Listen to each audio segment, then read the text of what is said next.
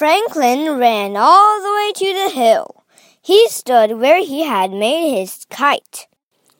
I left how to make a super duper kite right here. Franklin looked all around. He did not see his book, but he did see Bear and Beaver and Fox and Rabbit, and they were all making kites. Franklin was very surprised. Are those super duper kites?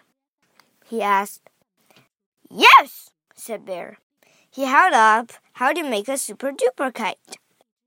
Wow, shouted Franklin. Where did you find my book?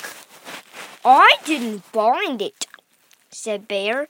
I took it home with me yesterday. But Bear, cried Franklin, that's the book I lost. Oops, said Bear. I guess I'm in big trouble.